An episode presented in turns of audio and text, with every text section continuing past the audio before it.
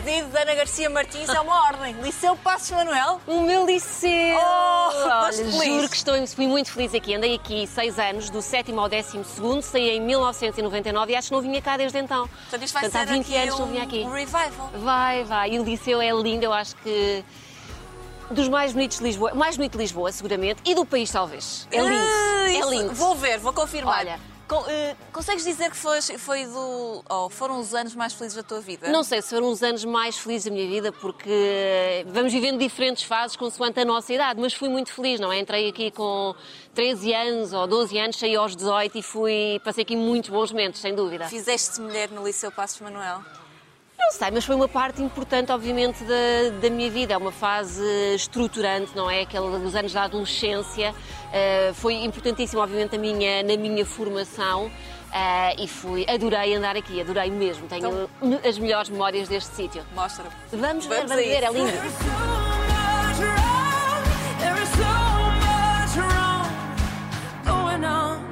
There Afinal, tínhamos saudades de estar aqui sentadas. Saudades, mas estou com aquele nervosismo de quem vai fazer um exame, sabes? Estou aqui, ai meu Deus, o que é que vai acontecer? Sentar-me nestas, nestas carteiras, como se chamavam, Carteiras. carteiras, é, intimida-me um bocadinho. Regresso a- aos meus tempos de Esta escola. sala é linda. É linda. Era a sala de Físico-Química. Atualmente não sei se continua a ser. Mas ser era- ótima. A Físico-Química, não particularmente, não, não. Tudo. É Tudo o que era matemáticas e ciências e essas coisas. eh, Eu era boa aluna, sempre fui muito aplicadinha e sempre adorei estudar. Era mesmo uma coisa que eu gostava de, de fazer. Fazias os trabalhos de casa. Fazia os trabalhos de casa, os trabalhos de grupo. Sim, na parte escolar eh, acho que não tem razão de queixa. Acho que sempre me comportei bastante, bastante bem, sim. E nas outras partes? Eu era, um- eu era super conversadora, sempre. Eu destabilizava um bocadinho a- as aulas, estava sempre a contar piadas, a falar com as minhas colegas. Quem era diria? daquelas. Passava a vida a ser separada das amigas porque não aguentava não falar, portanto.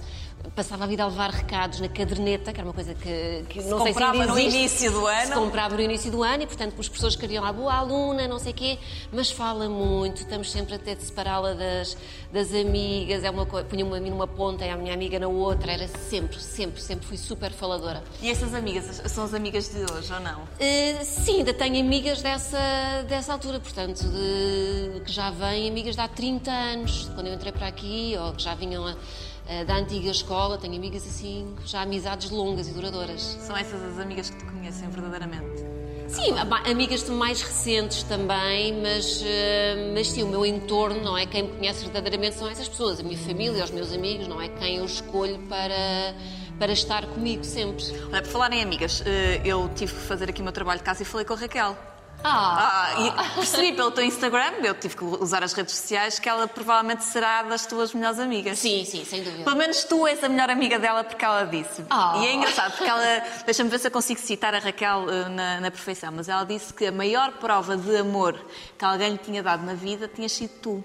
O ano passado, quando eh, ela provavelmente estava a passar por uma das fases mais difíceis da vida dela e, e tudo. com- num ato de carinho, eh, fizeste-lhe um advento eh, em que cada dia tinha uma frase mais engraçada, típica tua ou mais eh, profunda. E que foi de um empenho aquele, aquele teu ato que ela ficou verdadeiramente tocada, mas foi só a confirmação que, de facto, és a melhor amiga dela. E eu, ao ler aquilo, eu já desconfiava que tu eras assim.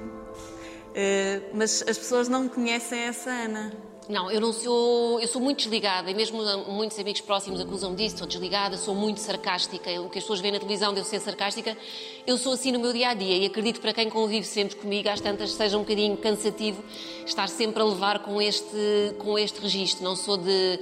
Nunca fui de grandes abraços e grandes beijos e grandes demonstrações de, de amor. E quando os faço são coisas, são coisas assim, um bocadinho mais, mais veladas. E nesse caso eram Disfarçadas quase. Sim, não sei se disfarçadas, mas gosto de coisas mais, mais discretas. E, hum, e pontuais. Eu sei que quando. Acho que as minhas amigas, a minha família sabe que quando precisam de mim, eu estou lá. Não preciso estar sempre a prová-lo e dizer estou aqui, estou aqui, estou aqui. Nas alturas certas e quando eu sei que as pessoas estão a, a passar um momento mais frágil ou que precisam mais desses tais gestos de, de amor, eu estou lá para, para dá-los. Mas não sou de forma sistemática ou só por si aquela pessoa tipicamente fofinha e amorosa e que está lá sempre a cuidar. para dizer eh, coisas, coisas queridas. Não, não sou. Pois não eu sou até respondi. Raquel, estava a falar da pipoca. Olha, fiz rir a pipoca. Sim, exato. Guardo, guardo isso para momentos muito, muito específicos. Mas esse lado meu também existe. É engraçado ela ter falado, ter falado isso e isso tê-lo marcado de alguma forma. Porque, porque é verdade, também tem esse, esse lado. Existe um coração aqui dentro, não existe só uma pequena pedra, como muita gente, ou um, ou um cubo de gelo. Eh, existe, existe esse meu lado mais, mais sensível e que eu pontualmente vou, vou mostrando a quem eu quero. Quem tem sorte também. Não sei se é sorte, não diria, não diria sorte, mas, eh, mas de facto é um grupo muito reduzido de, de pessoas que têm a oportunidade de ver esse lado. A Raquel já andava aqui contigo, não? Não, a Raquel é uma das tais minhas amigas eh, recentes, eh, conhecemos talvez há uns seis anos, mas que por várias condicionantes da nossa vida e coisas que ambas fomos, fomos passando, nos tornámos uma, uma presença incontornável na vida uma da outra. Houve com certeza um, um momento que te marcou, foi o momento quando tu perdeste o teu irmão e que assumiste quase aqui um papel. eh, um papel difícil e que, e que o vais carregar para o resto da vida com os teus pais. Tu dizes sem medo que tiveste uma infância verdadeiramente feliz, daquelas de Sim. estar na rua. Sim, sim, eu cresci na rua. Eu vivia aqui muito perto do liceu, portanto vivia aqui no, no Príncipe Real. A minha infância foi passada no Jardim do Príncipe Real. Estava a vir para cá e a percorrer, passei pela rua onde vivia, vivi muitos anos ahm, aqui perto, na Rua do Século. Portanto, a minha vida foi... E numa altura em que eu podia, as crianças podiam andar na rua, eu, os meus colegas de escola, os meus vizinhos, passávamos a vida a brincar uns com os outros, íamos para o jardim, andávamos sempre, ia a pé para a escola, sempre vinha a pé para... Desde a primeira classe, não é? Desde os seis anos, que eu ia a pé para a escola, sozinha, uma absoluta tranquilidade. Hoje em dia, todos nós somos muito mais cautelosos com, com as crianças. Não sei se por estarem efetivamente expostas a mais perigos ou se somos nós que temos mais medos com, com toda a informação que há. Mas a minha infância foi muito livre e tenho pena que os meus filhos não possam viver da mesma. Principalmente agora, Da é? mesma forma do que eu, claro, sobretudo nesta altura em que estamos todos muito, eh, muito absolutamente condicionados. O que é que tens mais saudades dessa altura, da, da Rua do Século, dessa liberdade? Era isso, era o dizer aos meus sair de casa de manhã, vou para o jardim e voltava só à hora do almoço, ou só ia a seguir ao almoço e voltava à hora de jantar. Eh, não havia telemóveis, portanto andávamos completamente soltos, não havia ninguém ali a, a, a controlar-nos e não havia, sobretudo, esse medo, não é? Esse receio que os meus pais estavam absolutamente tranquilos, sabia que eu andava na brincadeira com, com os meus amigos, que à hora que era suposto, ou que eles diziam, que eu voltava, que eu voltava para casa, portanto foi mesmo uma. É do que eu tenho mais saudades, é dessa liberdade total. Hum, Os teus pais foram pais tarde. Foram pais tarde, os meus pais já me tiveram co- quase aos 40, portanto já era uma segunda filha, não é? Foi o. Ah, e já, já fui assim uma filha tardia. Hum, E, e- e há uma relação muito próxima. Não há uma relação muito próxima porque eu acho que há ali um gap geracional bastante grande. Eu também fui mãe agora eh, pela segunda vez aos 37, penso eu. Eh, Mas acho que já é diferente. Acho que a relação que eu vou ter com os meus filhos já vai ser completamente diferente daquela, daquela que eu tive com os meus pais. Também pela, pela forma como eu vivi, pelas oportunidades que eu tive e que os meus pais não tiveram. Acho que vai ser uma relação muito mais aberta e muito mais próxima. Eu nunca senti de todo falta, falta de amor, falta de carinho, de todo. Sempre sei que os meus pais me amam acima de qualquer outra coisa. Mas lá está, também não eram muito de o manifestar. E talvez eu também seja assim por causa disso. Nunca foram eh, muito físicos ou nunca foram de dizer eh, taxativamente e de uma forma muito objetiva que, que gostava, que, que amavam os filhos. Eu já sou assim, com os meus filhos sou completamente, todos os dias, eh, digo que os amo e que eles são a coisa mais importante da minha vida. Sou super chata com eles, estou ali todos os dias em cima deles, são muito mais da linha do que os meus pais foram. Mas nunca deixei de sentir ao mesmo tempo esse amor, essa preocupação, esse afeto. Sei que esteve sempre lá e que nunca me, nunca me faltou nada, mesmo que não fosse uma coisa muito, eh, muito explícita, nunca deixei de o sentir. Ana, é engraçado porque olhando para a tua vida a tua vida, o início da tua vida, hum, hou- houve com certeza um, um momento que te marcou, foi o momento quando tu perdeste o teu irmão Uhum. e que assumiste quase aqui um papel. eh, um papel difícil e que, e que o vais carregar para o resto da vida com os teus pais. Sim, claro, claro. Eh, para já, porque não estás à espera, eu, eu tinha 18 anos quando o meu irmão Ainda morreu. andavas aqui? Eh, não, já estava, foi precisamente no período em que eu saí e, estava a- e entrava na faculdade uma semana depois.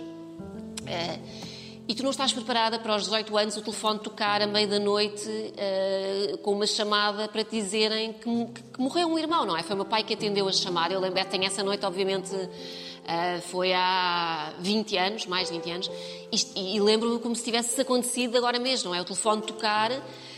Hum, eu se- não sei porque tive um instinto, saltei da cama imediatamente e fui ter ao quarto dos meus pais. E o meu pai, o meu pai só me diz: ligaram, ah, o Tiago teve um acidente. Eh, e eu nem, nem naquela altura, sabes, nem percebes muito bem o que é que está a acontecer, isto é à meia da noite. E eu, mas um mas quê? Mas está no hospital. E o meu pai disse: não, não está no hospital. E eu percebi imediatamente. E de repente tu não sabes a quem acudir. Meu pai senta-se na cama, em silêncio absoluto. A minha mãe começa aos gritos de uma forma completamente descompensada. E eu ali com 18 anos, a não saber quem acudir primeiro, ah, é uma cena surreal e que não, não estás preparada de todo para, para viver e para encarar uma perda dessas tão tão importante. É uma coisa é uma coisa fortíssima, é super violento e Esses gritos que tu ouves da tua mãe, agora que somos mães, é quase uma. vieram de dentro. Sim, é uma coisa absolutamente visceral. E que eu, eu, na altura, não era mãe, obviamente, e que não consigo compreender agora como é que sobrevives a uma coisa dessas. Não consigo contemplar. eh, Se um dos meus filhos morresse, eu acho que morria também. Ahm, E parte deles morreu. E parte deles morreu. Vi os meus pais envelhecerem, assim, 20 anos em 3 dias. E eles sobreviveram porque tinham outra filha. E, e por causa disso eu passei a viver com uma responsabilidade imensa. Eu pensei, nem era por mim. Eu pensava, é, não pode acontecer nada. Porque estes dois seres não conseguem passar por outra coisa destas outra vez. Vai ser o fim deles. É. E eu passei, eu sempre fui certinha, nunca dei grandes chatices, mas passei a viver com uma responsabilidade imensa e um medo imenso que me pudesse acontecer alguma coisa sempre. Ah, dizer onde é que estava. É uma coisa que eu faço hoje, aos 40 anos, vá para onde for, seja de comboio, de avião, de carro. Assim que eu chego ao meu destino, a primeira coisa que faço é ligar aos meus pais e dizer: já cheguei, está tudo bem. Sempre, sempre, faço sempre isso. Falo com os meus pais todos os dias. Ah, portanto, passei mesmo a viver com esse, com esse peso de que alguma coisa me pudesse acontecer, porque não queria de todo sujeitá-los a É passar mais por um aquilo sofrimento. novamente. Falaste em viagens, com certeza que eh, as viagens nunca mais foram iguais. E, e é por isso que tens um pânico de viajar. Tu tens pânico de andar de avião. Eu odeio andar de avião. Detesto, detesto. A tua amiga Raquel disse-me que tu andavas com uma Nossa Senhora. Eu nem sabia que tu eras católica. Sou católica, não sou, não sou tão praticante quanto, quanto gostaria de ser, e é, e é verdade que a minha fé também foi sofrendo eh, algumas mutações ao longo da vida. Tenho alturas mais. Também pelas coisas que foram acontecendo, tenho obviamente alturas em que mais carentes do que outras e em que me sinto mais, mais próximas. Mas tenho uma, uma figura de Nossa Senhora de Fátima que a minha mãe me deu a, em miúda e que anda sempre comigo. Já está super velhinha, já se partiram alguns bocadinhos, mas ando sempre com ela e sempre, sempre lá está. Viagens, seja de carro, de avião, hoje está comigo. Todas as coisas que eu acho que são assim mais importantes eu trago, portanto está sempre. Está Não é que não quase- trouxeste para aqui? não, está na- não, ia, não ia pôr aqui uma imagem de Nossa Senhora de Fátima, tipo menos também, não é? Mas, mas sim, anda, anda, sempre, anda sempre comigo nos momentos mais importantes. É assim uma espécie de, de amuleto quase de proteção. Sei que sinto mais acompanhada. Se, Aconchegada. se mais aconchegada. Mas sim, sou crente, já fiz várias vezes a peregrinação a Fátima, foram das coisas mais especiais que fiz, que fiz na vida e que foram momentos transformadores. E vou vivendo a minha fé de forma, de forma discreta, virada para mim, que é como eu acho que a fé deve ser vivida. Mas disseste aí que tiveste momentos mais próximos e mais afastados. Não sei se o episódio do teu irmão te afastou ou Sim, aproximou. claro, claro, Afastou. Claro, porque pensas que é muito injusto uma pessoa com 22 anos, com a vida toda pela frente, morrer num acidente de carro a dois minutos de casa. Estava literalmente a dois minutos e não podes deixar eh, de sentir que há que há uma injustiça e penso onde é que está essa, essa proteção que, que eu achei que, que tínhamos e que peço e que, todos os dias e afinal se calhar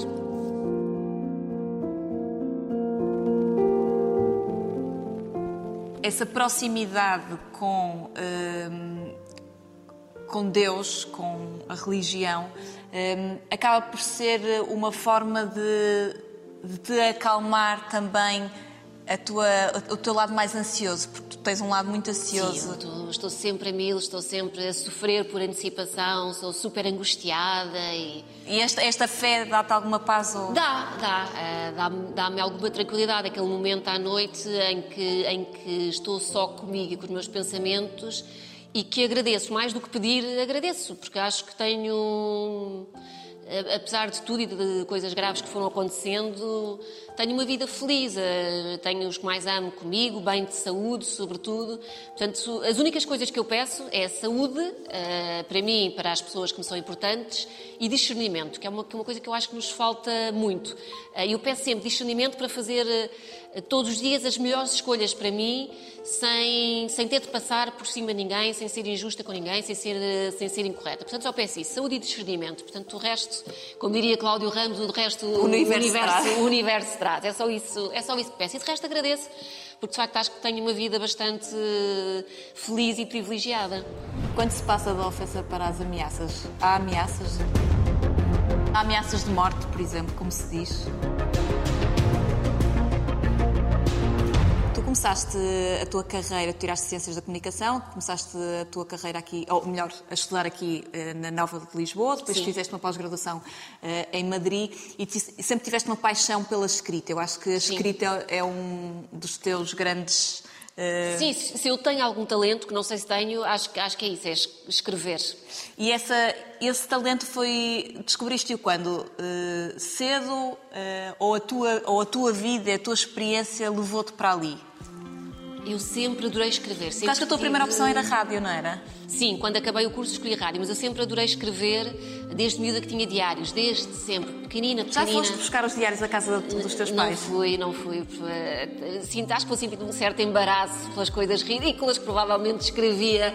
Então, na adolescência, é que deve ser. Estás para ir eh, buscar esses diários há alguns Mas estou anos. para mas isso, estou para isso. Tenho, tenho que ir repescá-los, porque acho que ao mesmo tempo vou pensar, oh meu Deus, como é que eu podia pensar estas coisas. Mas sempre foi. Eu escolhi jornalismo por causa disso. Porque de tudo o que havia à disposição me parecia a profissão que me permitiria estar mais perto da, da escrita. Ah, e assim foi, portanto, acabei, acabei aqui o liceu e escolhi, escolhi Ciências da Comunicação, variante de jornalismo, ah, e lá fui eu com a ideia de que o curso seria uma coisa super prática, que eu iria adorar e que me ia preparar muito para a vida de jornalista. Não achei, não gostei nada do curso, achei super, super teórico, sentia que estava ali a perder tempo, que não aprendi nada. Ah, e quando acabou, Foste para um jornal? fui, fui para a rádio, Ah, é para a rádio. eh, porque era uma coisa que eu sentia que, que iria gostar de fazer. Tinha, assim, nunca senti fascínio nenhum por televisão, nenhum. Todos os meus colegas na faculdade, ou pelo menos a grande maioria, toda a gente tinha o sonho de ir para a televisão e eu não queria, não queria de todo, porque hum, sentia que precisava de estar em ambientes mais, mais controlados. Eu tenho muito pouco filtro, portanto a televisão, como eh, provavelmente já puderam Não, perceber, não.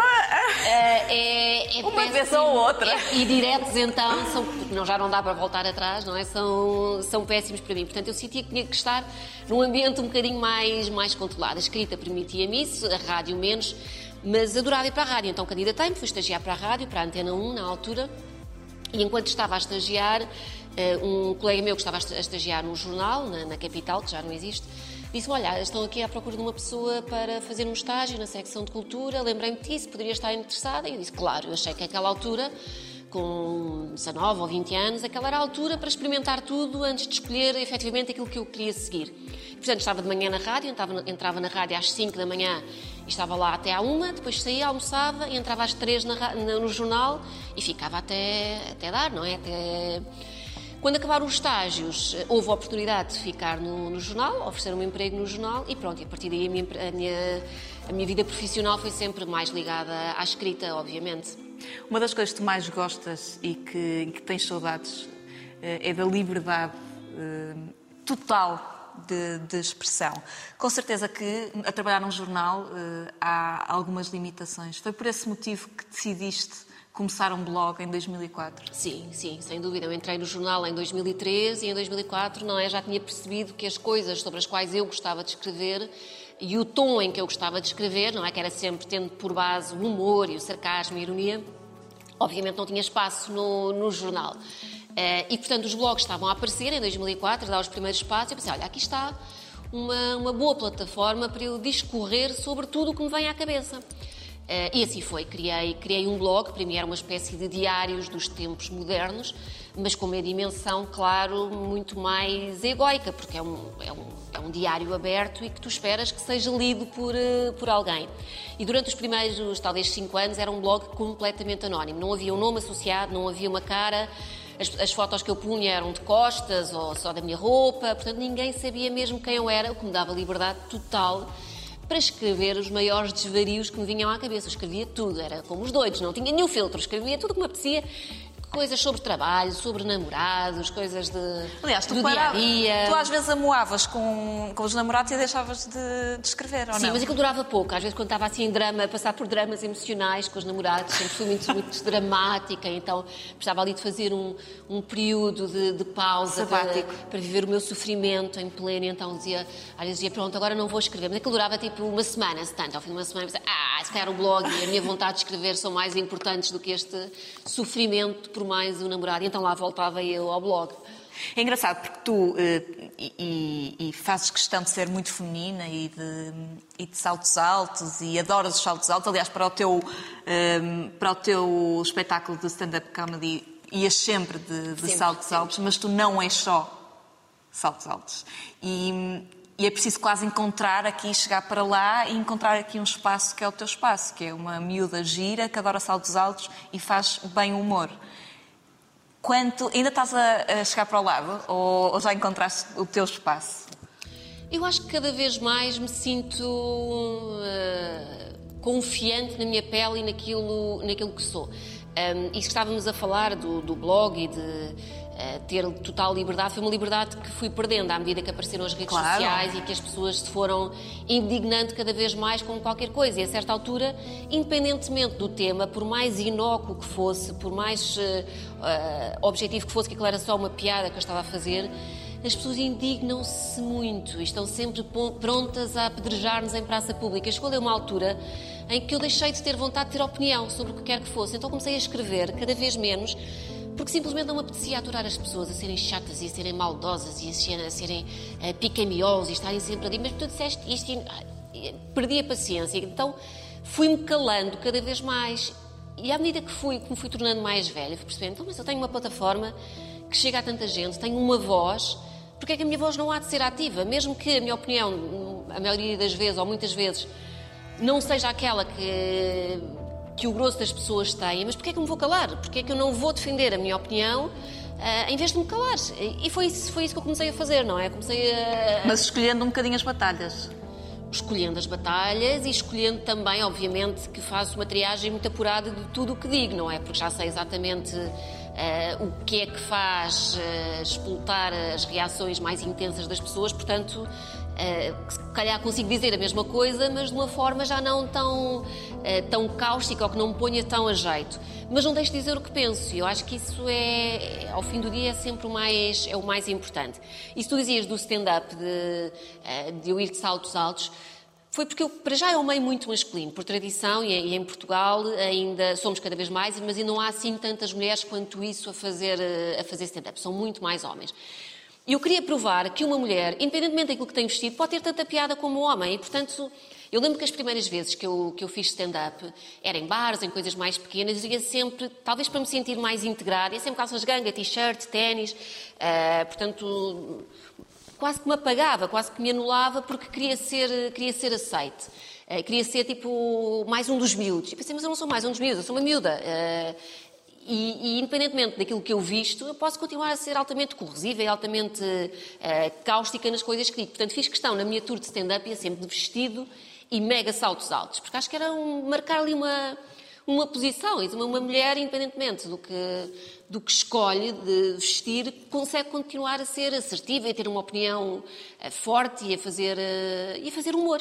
Portanto, fiz questão de. ia sempre assim, super compostinha para os meus espetáculos. Até porque, sabes, eu achava graça a esse contraste, não é? Uma pessoa que está ali com ar eh, super. Sim, toda embonecada, mas depois a dizer as maiores barbaridades e a dizer coisas. E é aí que tu dizes as maiores barbaridades, é nos espetáculos. O stand-up é um bocadinho o regresso às minhas origens e foi por isso que eu aceitei fazer, fazer stand-up. É porque ali quem vai ver um espetáculo de stand-up sabe ao que vai, não é? Sabe, sabe que é humor, sabe que, independentemente de fazermos uma piada com determinado tema, isso não significa que nós pensemos exatamente aquilo sobre um tema. É só, objetivamente, uma piada. Não há nenhuma leitura uh, a ser feita além, além dessa. E ali permite-me isso, ter essa liberdade, não é?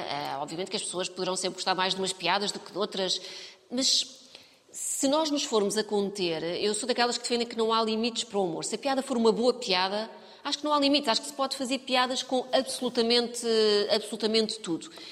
Um, se a piada for boa, se valer realmente a pena, se for uma coisa só gratuita e ofensiva, aí acho que não. Mas eu acho que podes, porque se deixares de fazer uma piada porque alguém vai ser sensível a esse tema, então não fazes de todo, porque há sempre alguém. Não, porque há sempre alguém que vai Claro. ser sensível ao que quer que seja. Portanto, se não fazes, se, se te vais hum, limitar esse ponto, é impossível conseguires fazer, fazer humor. Continuas com pânico?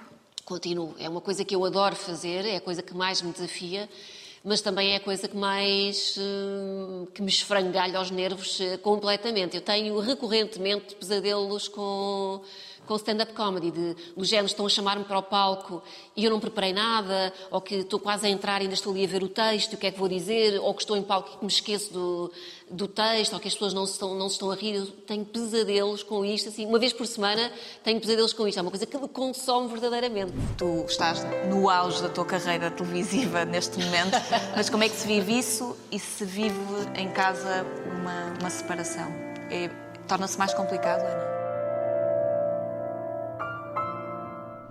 Se o público do- dos teus espetáculos percebe e conhece-te e segue-te e já, já, já sabe o que, é que, o que é que leva a ti, eh, quando estás em televisão, e por exemplo o roast é um, é um formato difícil em, em Portugal, eh, e, e te deparas com um público que não tem prazer no humor. Há pessoas que não têm prazer em comer, há pessoas que não têm prazer no humor.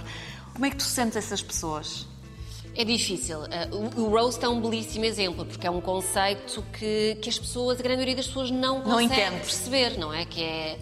uh, ainda hoje continua. Olha, ainda foi ontem, ontem, ontem alguém dizia: Ah, mas porque tu uh, fizeste o roast uh, no roast do Toy e enxovalhaste. Mas a ideia é essa: é que levamos lá para dar porrada e para levar. Porrada verbal, obviamente. levaste-a também. E levei muita. Eu acho que aquilo tens, tens de ter um desprendimento e uma uma leveza que eu acho que nem toda a gente tem. Acho que tens de ter um, um estado de espírito muito Tens de estar numa boa específico. fase da vida também. Ou achas que Sabes não? que não há nada que me possam dizer em contexto de, de roast que me sinta ofendida, porque eu sei que o objetivo é aquele. O objetivo é irmos lá só tentar, com humor, insultarmos uns aos outros. Aquilo é mesmo. Lembras-te de algum insulto assim? E tantos, tantos. Já levei muita porrada em, em roasts, mas, eh, mas aquilo é uma guerra. Tu vais lá para dar e para levar. É de mim ou Ana Garcia Martins parece aquelas gajas que iam ser boas aos 15 anos, sabem? Mas depois, tipo, ou fui atropelada à porta da escola, ou os pais a deixaram ao sol, sabem? Sinto que ela já usou aqueles ferros aqui. E hoje também temos cá a Joana Amaral Dias, Joana amorosa, vestida de hospedeira de low cost, tão querida. Sobretudo não te podes levar a sério, porque pessoas que tenham um ego desmedido e que se levam muito a sério não conseguem fazer parte de uma coisa destas. Por isso é que há tanta gente que, que recusa e que não se consegue imaginar a ser alvo de, de um roast, porque de facto é uma coisa. É difícil, precisas ter estofo, mas eu encaro aquilo como um formato humorístico que é o que é. É- E eu acho, para mim, é o formato onde eu me sinto mais confortável, não é? Poder ir insultar pessoas, para mim é espetacular. Insultar com o consentimento delas é uma coisa absolutamente. Escolherias alguém? E tanta gente que eu adorava que fosse. Diz um, vá. Ah, só. Tens tantas pessoas ótimas. A Cristina Ferreira era ótima. O Gocha seria. Só estou a lembrar-me assim de Sim. caras da estação que eu adorava ver. Um Hermano José. Pá, Tens a Ana Malhoa. Acho que a Ana Malhoa seria ótima para, para o roast. eh, a Luciana Abreu. Pá, assim de- Mas mesmo políticos. Acho que toda a gente pode ser uma ótima vítima de, de roast. Temos. tem- Desculpem, temos o preto, não é? Só cá veio buscar o subsídio de reinserção social. Hoje podemos dizer preto, Gilmário deixa, e não está cá o Diogo Faro para nos lixar o juízo, portanto. Falando em Big Brother, eu- tu, tu vens, tu fazes parte de uma leva de comentadores que trouxe aqui um protagonismo eh, à, à Sim. profissão. Sim. E tu acabaste por ser uma das personagens centrais eh, destes últimos, destas últimas três edições.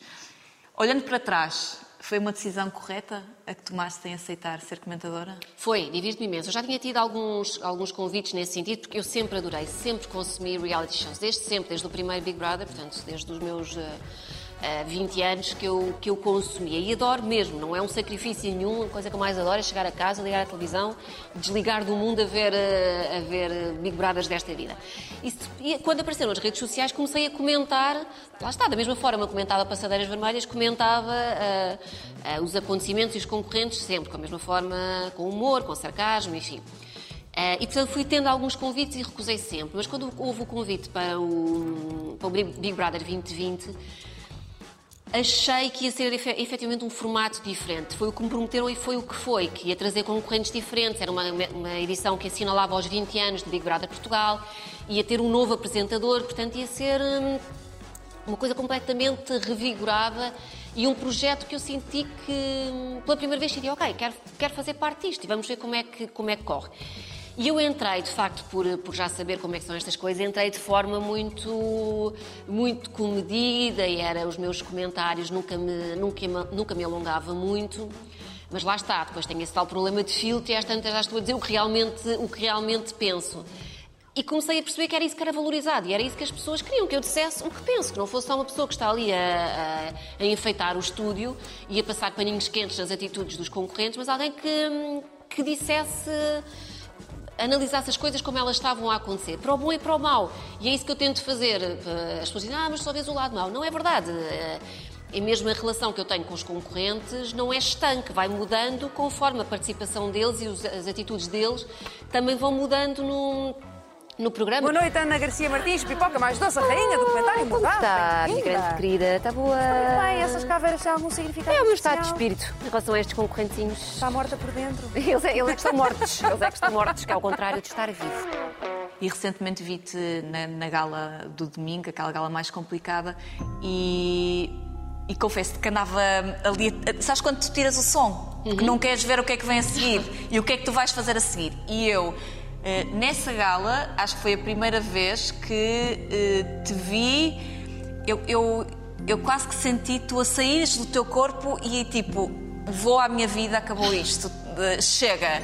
E tu tiveste ali um momento em que tiveste de respirar fundo, com certeza. Ela está em televisão, ela tem que me respeitar e eu respeito a ela. Ela está a comentar um jogo, não está a comentar a personalidade, nem está a comentar a, a, a jogadora, a jogadora. Ela está a comentar um jogo. Um jogo não é estar a defender dois ou três e depois mandar os outros todos para a lixeira. Mas o que é que é isto? Como é que foi lidar com isso tudo em direto? Eu acho que há uma barreira que não pode ser ultrapassada e quando já passas só para a ofensa gratuita, uma coisa que não é legitimada, que é, que é só básica, então acho que tem de haver limites. Tem de haver limites, não podes dizer tudo, não é? Não podes eh, eh, gritar todos os impropérios que te passam pela cabeça só porque sim. A vida dos concorrentes, o que era antes e o que é depois do jogo, é perfeitamente diferente. Eu comento com base no que se vê e, portanto, espero que comigo façam o mesmo. Podem julgar-me enquanto comentadora e podem não gostar de mim, achar que eu sou, que eu sou maléfica e que, que sou excessivamente mordaz, o que quer que seja. Alguns concorrentes têm uma óbvia dificuldade em perceber o que é o jogo e o que é a vida fora dele. E a partir do momento em que entram neste jogo e insistem em manter-se neles, têm que cumprir também o que é suposto, que é serem comentados pelos comentadores.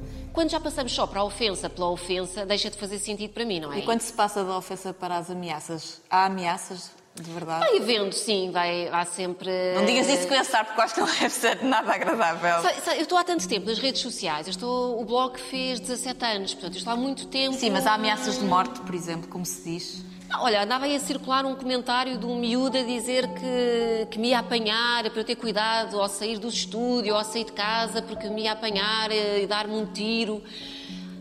Eu não sei se eu sou descontraída demais, ou, mas nunca, nunca levo isso com demasiada seriedade. Se calhar devia, não é? Se calhar devia precaver-me, mas encaro sempre, acho sempre que as pessoas. hum, Nas redes sociais somos todos heróis. Nas, atrás de um ecrã sentimos a impunidade, não é? E sentimos, eh, sentimos aquela proteção de estar atrás de um ecrã e que podemos dizer, eh, dizer tudo sem filtro algum. Estes insultos, esta, esta história do Big Brother atinge proporções eh, enormes e, e- e sai para todo lado. Os teus filhos são pequeninos. Pensas neles ou alguma vez pensaste neles eh, nestes últimos, nestas últimas semanas? Sim, quer dizer, eles, eles são pequeninos e vivem. O Mateus sabe eh, o, que é o Big Brother e sabe que eu estou lá, mas depois está muito protegido de, de tudo o resto. Não tem acesso a, a revistas, a redes sociais. Ele próprio tem sete anos, não, não está minimamente virado para, para essas coisas. Eu não, ele não vê as galas, vê, vê, até pelas horas a que os programas dão, eles não deixam-os ver os programas onde vou manhã ou da tarde, que são sempre coisas mais, mais calmas, mas eles acham graça a ver, ah, está ali a mãe na televisão, sim senhora, mas agora vou voltar para a minha vida de agarrar-me aos, aos... Não ficam ali sentados a pensar nas coisas que a mãe está a dizer. Não, ainda não têm esse tipo de, de, profundidade. Ainda bem, ainda bem. E ainda bem, ainda bem, são miúdos e eu quero que eles vivam, vivam a infância. Portanto, eles não vivem...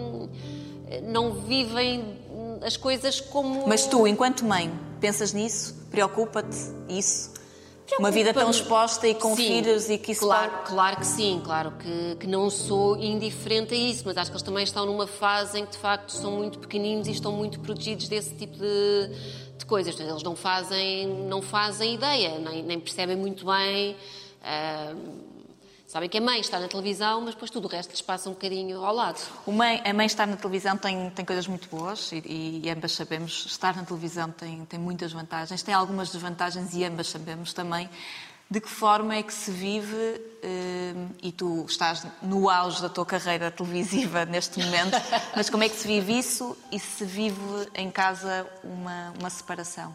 É- Torna-se mais complicado, Ana? Torna-se mais complicado no sentido eh, eu- em que não nos permitem viver eh, as coisas no tempo em que as queremos viver. E isso é o que isso é o pior da exposição, é, é acharem que temos de falar sobre porque somos figuras públicas ou porque estamos expostos ou porque aparecemos, que isso também dá o direito depois ou, ou que nos obriga eh, a expor sobre a nossa vida coisas que às vezes não queremos ou que não queremos naquele timing, tem que respeitar o nosso, o nosso tempo para, para as coisas maturarem, para podermos pensar nós sobre, sobre elas e falarmos sobre elas quando de facto nos fizer sentido e nos sentimos preparados para tal.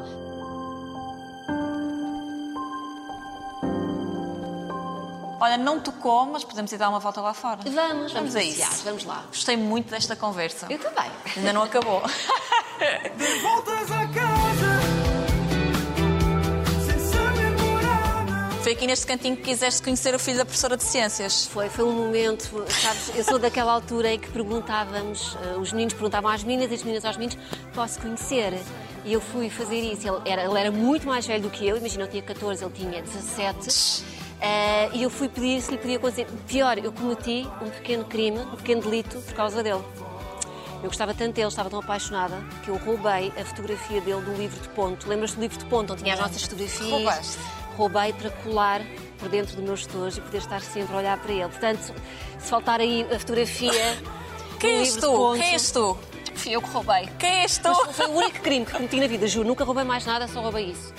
Mas e foi por amor, foi por amor, Maria. Está justificado. Conta, conta. Olha, falar em conta, contaste-me tudo, nem por isso. Contei o que deu para contar. Isto o tempo voa quando estamos juntas, não é? Olha, vamos fazer o segundo take. Vamos fazer, eu acho que sim, eu acho que ainda há muito mais para contar, portanto acho que devíamos, devíamos pensar nisso. Obrigada. Obrigada. Voltas casa sem saber morada onde fica.